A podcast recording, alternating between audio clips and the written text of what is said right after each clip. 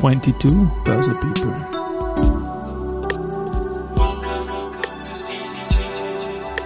Is now in season 2. Presented by Bada Bank.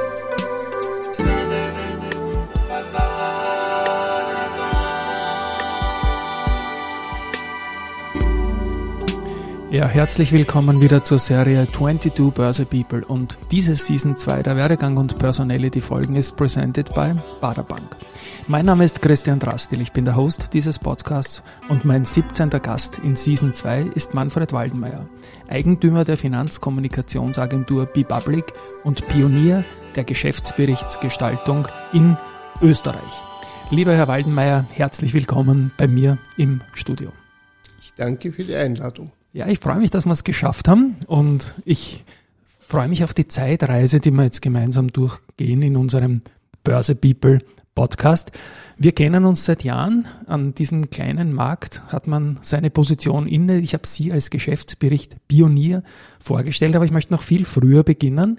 Wie sind Sie eigentlich als junger Mensch überhaupt zu dem Thema Börseberichterstattung und äh, in die Finanzbranche überhaupt gekommen? Was waren die Inspirationen dazu? Ja, wie alles im Leben mit sehr viel Zufällen, positiven Zufällen, muss ich sagen.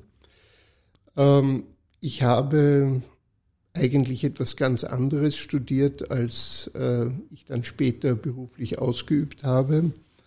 Äh, nach einem Gastspiel äh, bei JUS habe ich mich mit Kunstgeschichte, Geschichte und Philosophie beschäftigt. Und je länger mein Studium gedauert hat, umso mehr musste ich mir ja dann auch überlegen, äh, was ich einmal beruflich machen möchte. Und äh, bin dann durch Zufall, muss ich sagen, in die Kommunikationsbranche gekommen, habe bei einer äh, Werbeagentur begonnen zu arbeiten, was sich in weiterer Folge als Glücksfall erwiesen hat, weil ich hier viel gelernt habe, meine Interessen und meine Vorstellungen verwirklichen konnte. Und im Zuge dieser Tätigkeit kam dann plötzlich ein Kunde auf uns zu und hat gesagt, ähm, können Sie eigentlich auch einen Geschäftsbericht machen? Und natürlich habe ich gesagt, ja, ja, na klar. Äh, und dann haben wir beide gelernt. Der Kunde und man, Sie, ne? Ja, der Kunde und, und wir. Darf ich ungefähr das Zeitschienen technisch einreihen? Von, von welcher Zeit sprechen wir da? Waren war wir da schon in den 80ern oder? Das war in den frühen 80ern. In den frühen 80ern, okay, ja. ja. Gut. Und da möchte ich noch eins davor schicken. Ich weiß, ich habe das er, ergoogelt oder er Wikipedia oder er LinkedIn, wie auch immer. Sie haben ja auch eine Literaturzeitung rausgegeben, der neue Pegasus, als ganz junger Mensch noch. Das war auch sicher irgendein, ein, wie soll ich sagen, eine wichtige Bildung der DNA für die spätere Tätigkeit, glaube ich. Oder? Naja, äh, er hatte nichts äh, im entferntesten mit Finanzkommunikation zu tun, aber ähm, das war während meines Studiums, weil ich immer gerne geschrieben habe und auch selbst ähm, literarische Texte verfasst habe. Und irgendwie kam dann der Wunsch auf, äh, diese Texte und die von bekannten Freunden, Kollegen zu äh, publizieren. Und da haben wir dann äh, eine, eine Zeitung, ist ein großes Wort, also eine Publikation, eine regelmäßige gemacht, eben den neuen Pegasus. Genau, den wollte ich unbedingt noch erwähnen. Ich habe es jetzt leider unterbrochen, sorry, aber das war so zeitschienentechnisch noch vorher, deswegen wollte ich es einreihen, dass der erste Kunde, der zu Ihnen gekommen ist und Sie haben sich gemeinsam an den Geschäftsbericht herangehandelt, war das damals in der Ära ProPress? Das war in der Ära ProPress. Die ja. ProPress war die äh, PR-Agentur der Promoter, der Werbeagentur, bei der ich begonnen habe. Okay. Und äh, in der ProPress haben wir uns mit klassischen Public Relations beschäftigt und wie gesagt, ähm, mehr oder weniger zufällig, aber wie sich im Nachhinein herausgestellt hat, glücklicherweise, äh, hat uns ein Kunde auf das Thema Geschäftsbericht gebracht. Mhm. Das war damals in den frühen 80ern ja wirklich Stiefkind, die Aktie in Österreich. Ich kann mich erinnern, sie ist Mitte der 80er losgegangen, 84, 85, damals mit dem großen Boom, da vorher war gar nichts. Und da gibt's Geschäftsberichte. Und ich kann mich erinnern von einem früheren Interview, das wir beide mal geführt haben, da erwähnten sie stolz und zu Recht stolz, weil ich werde das dann auch in den Shownotes verlinken, weil wir da ein paar Bilder dazu haben, einen Geschäftsbericht, den sie mit der erste Sparkasse und Bank, so hat das damals irgendwie geheißen, glaube ich, äh, im Jahr 1984 gemacht haben. Das ist daher spannend auch, dass die erst 1987er mit Partizipationsscheinen ziemlich klein mal sich an den Kapitalmarkt und an die eigenen Kunden nur gewandt haben. Wie ist es da 1984 zu dieser Kooperation begonnen, gekommen und wieso hat man einen Geschäftsbericht gemacht, außerhalb der Notwendigkeit eines börsennotierten Unternehmens das tun zu müssen? Zum einen war die äh, erste österreichische Sparkasse Bank, so, hat, so hat genau. war der offizielle ja. Titel, äh, war äh, Kunde der Agentur. Wir haben also hier in verschiedenen Bereichen für die erste Bank gearbeitet. Mhm. Und äh, auch hier kam der Wunsch, ähm, einen Geschäftsbericht zu machen, den es schon vorher gab. Also es war nicht, wir, wir waren nicht die ersten, äh, beziehungsweise wir haben nicht dieses Produkt bei der Erste Bank erfunden, sondern das gab es natürlich schon. Aber es war schon noch sehr rudimentär im Vergleich zur heutigen Berichterstattung. Aber es war ein schönes Projekt und äh, es waren vor allem sehr spannende Gespräche mit vielen Damen und Herren des Hauses, die hier mehr oder weniger äh, interessiert und hilfreich uns zur Seite gestanden sind. Ich kann mich erinnern, das müsste ja die Ära gewesen sein vom ähm, Herrn Haumer. Ja. Und von der Frau Bleileben-Korin, glaube ich, die da auch, ich, ich habe ja bei dieser Bank später, zwei Jahre später zu arbeiten begonnen und das gehörte zur Grundausbildung, dass man weiß, wer der Chef ist. Äh, ja, spannende Zeit. Haben Sie das Institut dann über die Jahre begleitet? War das eine Fortsetzungsstory, die man irgendwie ein, ein mit, mit, wie soll ich sagen, mit Wiedererkennungswert oder in diese Richtung? Ähm, mit Unterbrechungen. Ja. Also nach dieser ersten Phase in den frühen und mittleren 80er Jahren haben wir dann äh, 20 Jahre später, also zu Beginn der Nullerjahre, wieder eine Phase gehabt, wo wir für die erste Bank äh, Geschäftsberichte gemacht haben. Okay, ich spreche jetzt dann mit Ihnen noch ausführlich über Geschäftsberichte weiter, möchte nur die Firmengeschichte ein bisschen einreihen. Ich habe sie vorgestellt äh, unter BePublic, da kennt man sie seit Jahrzehnten in Österreich und ProPrice war für mich in der Vorbereitung ein Aha-Erlebnis, kannte ich nicht. Und dann gibt es noch dazwischen die Stationen MWK und Lieben.rad.waldenmeier. Äh, vielleicht da kurz eine chronologische Einreihung, wie dieser Step zu BePublic dann Step by Step erfolgt ist. Ja, also nach meinen angestellten Jahren bei der Promoter beziehungsweise der ProPress äh, habe ich im Jahr 1989 äh, die MBK, Manfred Waldmeier Kommunikationsberatung, gegründet. Mhm. Diese Agentur war dann mein, meine Haupttätigkeit und ähm, habe aber immer noch äh, mit äh, dem Eigentümer der äh, Promoter, dem Dr. Lieben und der Gabi Rath, äh, auch einer sehr erfahrenen Kommunikationskollegin, äh, zusammengearbeitet und wir haben dann äh, zu Beginn der 90er Jahre, also Mitte der 90er Jahre, äh, eine, diese Kooperation verstärkt und ich habe neben der MWK auch noch eine Gesellschaft mit Lieben und Rat gegründet und wir haben uns dort also äh, sehr stark und sehr unterschiedlichen Kommunikationsthemen gewidmet. Mhm.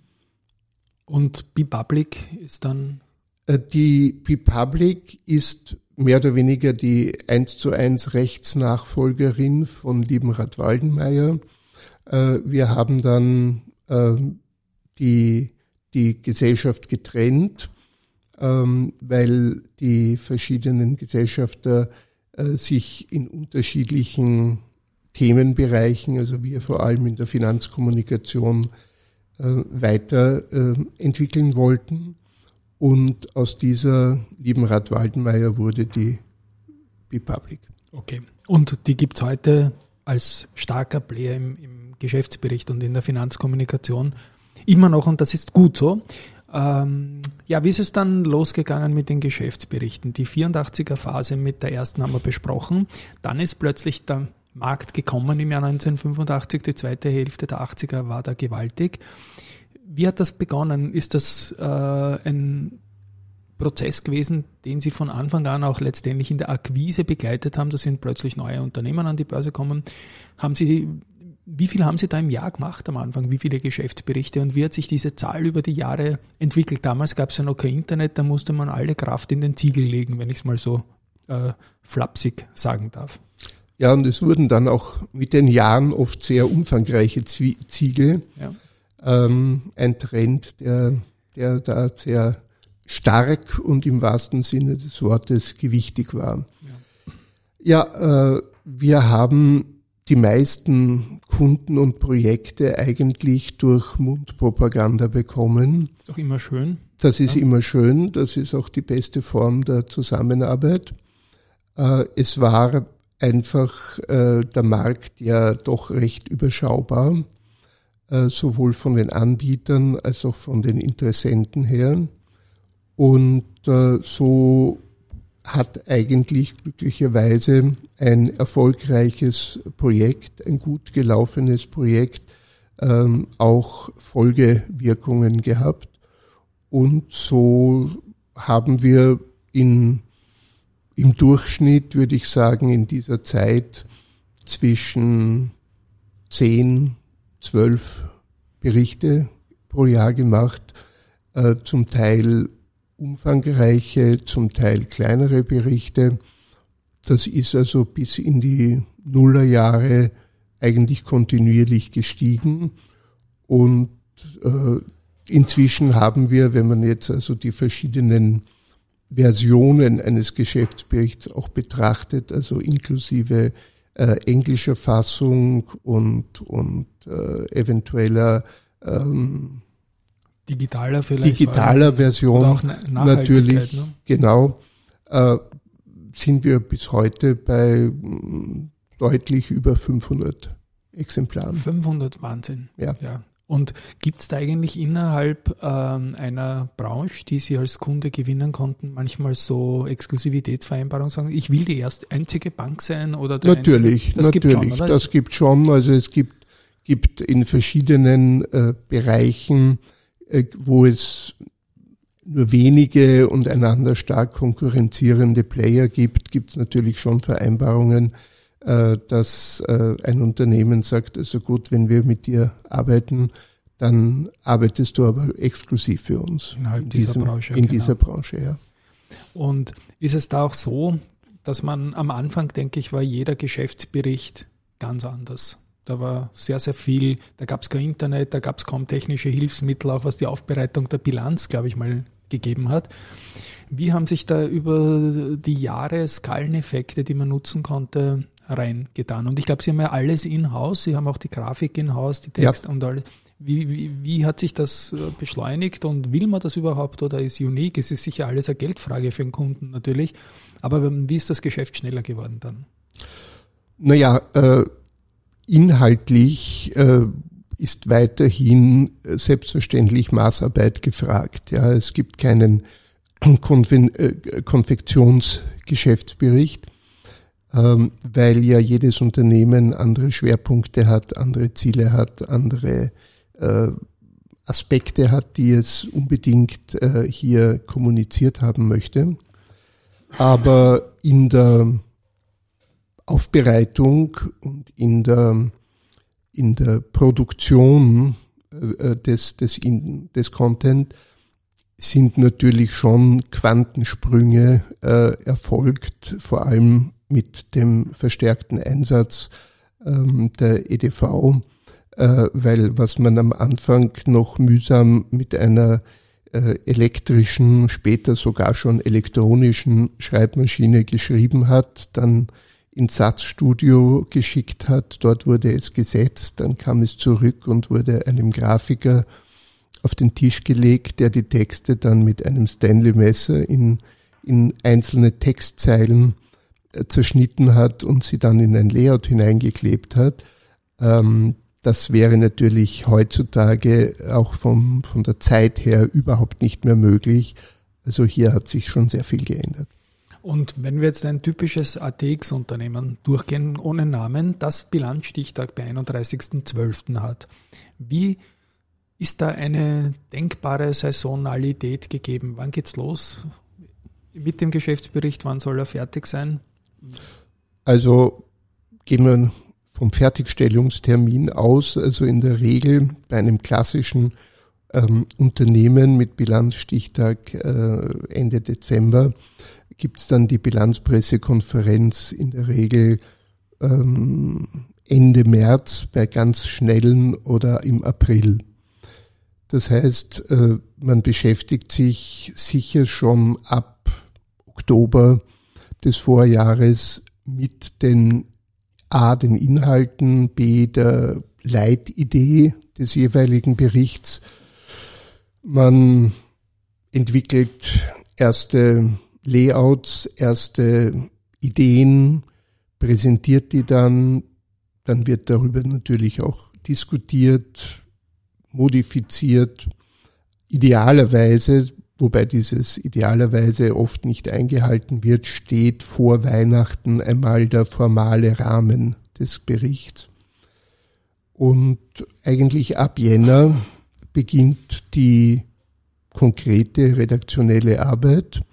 Die Zahlen kommen natürlich immer zum Schluss, aber den, den Rest, also den Berichtsteil, der wird ab ab äh, Weihnachten, ab Jänner ganz massiv in Angriff genommen. Ich bin ein fast lupenreiner Tagesgeschäft-Börse-Mensch, da kennt man die Ad-Hoc-Verpflichtungen und alles Mögliche, das funktioniert, das kennt man alles.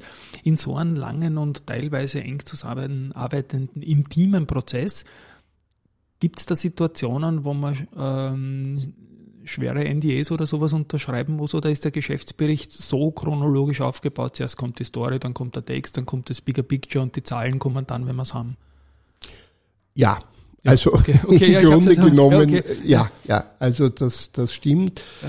Natürlich muss man diverse äh, Vertraulichkeitserklärungen klar, äh, von Beginn an äh, unterschreiben, auch zur eigenen Absicherung. Ja. Aber ansonsten ist das ein äh, Ping-Pong-Spiel, ein laufendes und äh, je besser dieses Ping-Pong-Spiel funktioniert, desto besser wird auch der Geschäftsbericht. Jetzt haben wir in den letzten Jahren äh, 2020 Covid, fürchterlich, äh, 2022 Ukraine, genau in dieser Last Mile Hardcore Zeit, wenn ich das Wort der Fertigstellung strapazieren darf, äh, Ereignisse gehabt, die ja alles umhauen bei manchen Unternehmen. Wie geht man darum, damit um? Lasst man den Geschäftsbericht, der ja vom alten Jahr ist, lasst man den geschlossen und hat dann vorne einen Zettel dazu oder so? Oder irgendwie, wie gehen Sie damit um? Was raten Sie Ihren Kunden?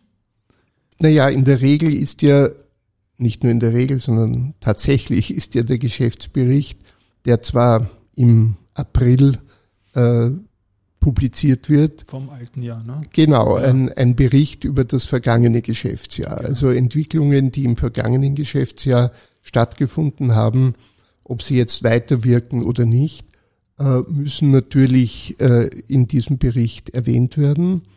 Äh, tagesaktuelle Dinge, das obliegt dann der, der Überlegung und der Strategie, ob man die in einem Vorwort des ja. Vorstands oder in einem kurzen äh, Einschub äh, noch erwähnt oder nicht. Mhm.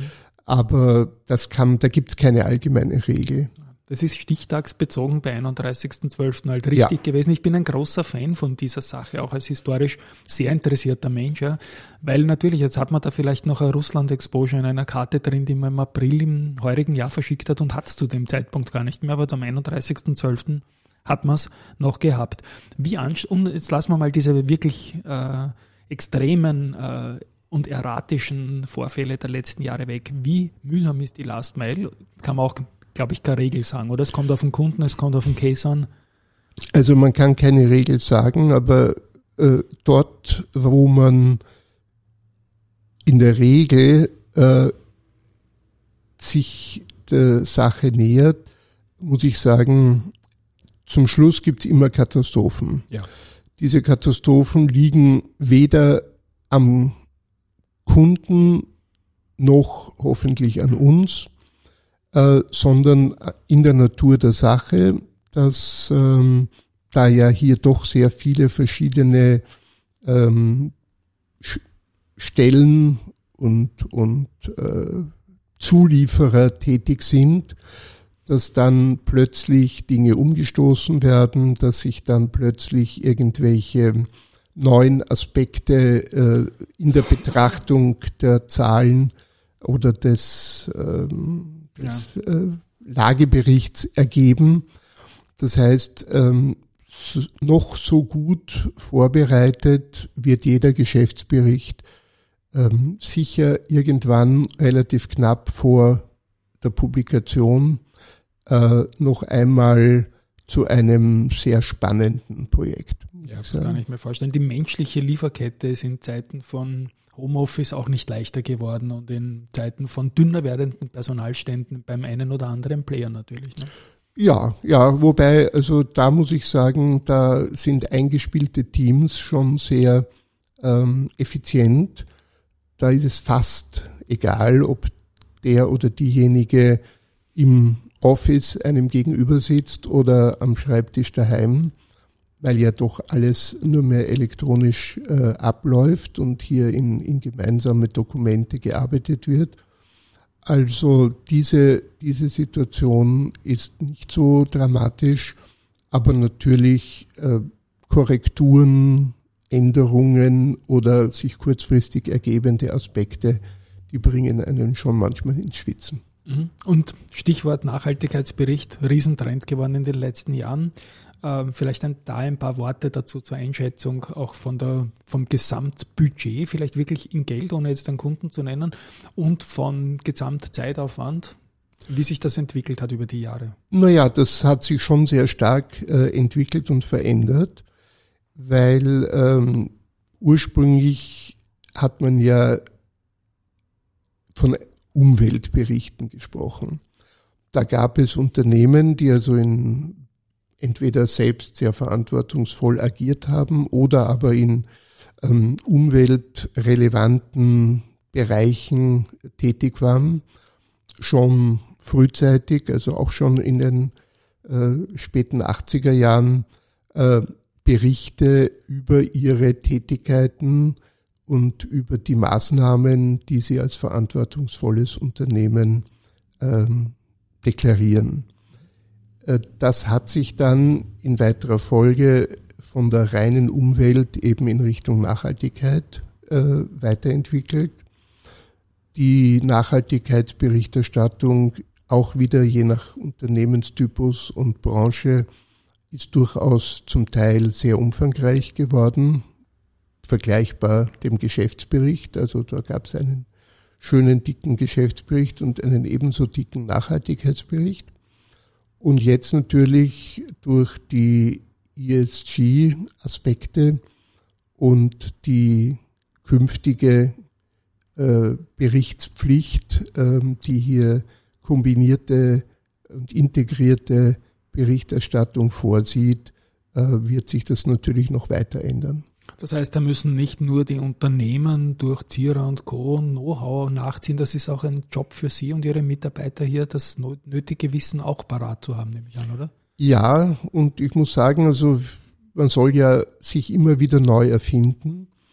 Und äh, wir haben vor ungefähr zwei Jahren äh, auch bei BePublic einen äh, Prozess in Gang gesetzt äh, und jetzt mit internen und externen ähm, Kolleginnen und Kollegen äh, eine vollkommen neue Taskforce auch ins Leben gerufen, die sich konkret nicht nur mit der Berichterstattung, sondern auch mit der Beschaffung und Aufbereitung von Informationen und Daten im Unternehmen beschäftigt und das geht eigentlich sehr gut. Das heißt, Sie sind zufrieden mit der Entwicklung vom, vom Geschäft, läuft gut. Sie sind ja auch umgezogen mit der Bipublic. Ich habe Sie immer einen Kilometer von da in der Heiligen Städter Straße, glaube ich, besucht. Ich bin auf der Lände. Und jetzt sind es zwei Kilometer in den dritten Bezirk, also ganz zentral. Ja, ja, ja, ja das hat sich durch äh, Zufall ergeben. Äh, es ist ein bisschen ein Back to the Roots ähm, Erlebnis gewesen, weil wir in dem äh, Haus, in dem wir jetzt wieder sind, schon von 2000 bis 2007 äh, beheimatet waren und äh, fühlen uns eigentlich sehr wohl. Da hat sich der, der ATX auch sehr wohl gefühlt in dieser Zeit, ist er von 1000 auf 5000 Punkte gegangen, die beste Zeit ever. Jetzt werde ich Sie nicht nach einem Namen oder nach einem äh, Kunden konkret fragen, aber es gibt wie in jedem Kreativbereich oder in den meisten gibt es auch Preise zu gewinnen. Es gibt immer diese Awards für schöne Geschäftsberichte. Wie wichtig ist Ihnen das, so einen Award zu gewinnen oder ist das in der Beratung eher die Frage, wollen wir einen Award gewinnen oder wollen wir eine gute Message oder geht, wie, wie, wie geht es? Ich glaube, stolz ist man natürlich. Ne? Nur stolz ist man natürlich. Äh, wir sind stolz darauf, ähm, sehr viele Awards gewonnen zu haben. Unter anderem etliche Jahre immer wieder den Geschäftsbericht des Jahres. Das heißt, ähm, wir, wir sind froh und stolz, dass die Arbeit mit einem Kunden auch ähm, von externer Seite aus äh, honoriert wird. Aber das Hauptziel ist nicht, einen prämierten Geschäftsbericht zu machen, sondern einen Geschäftsbericht, der die Stakeholder des jeweiligen Kunden optimal anspricht und damit in weiterer Folge dem Kunden selbst viel nützt. Wunderbar. Dann schließe ich da mal den Bogen, was das äh, Thema Geschäftsberichte betrifft, äh, mit einer Frage zu Ihnen am Kapitalmarkt. Sie sind lange dabei, kennen die großen Unternehmen fast alle, sorry. Äh, sind Sie eigentlich auch als Real Money Investor tätig? Ich frage nicht nach der Size, aber nur ob.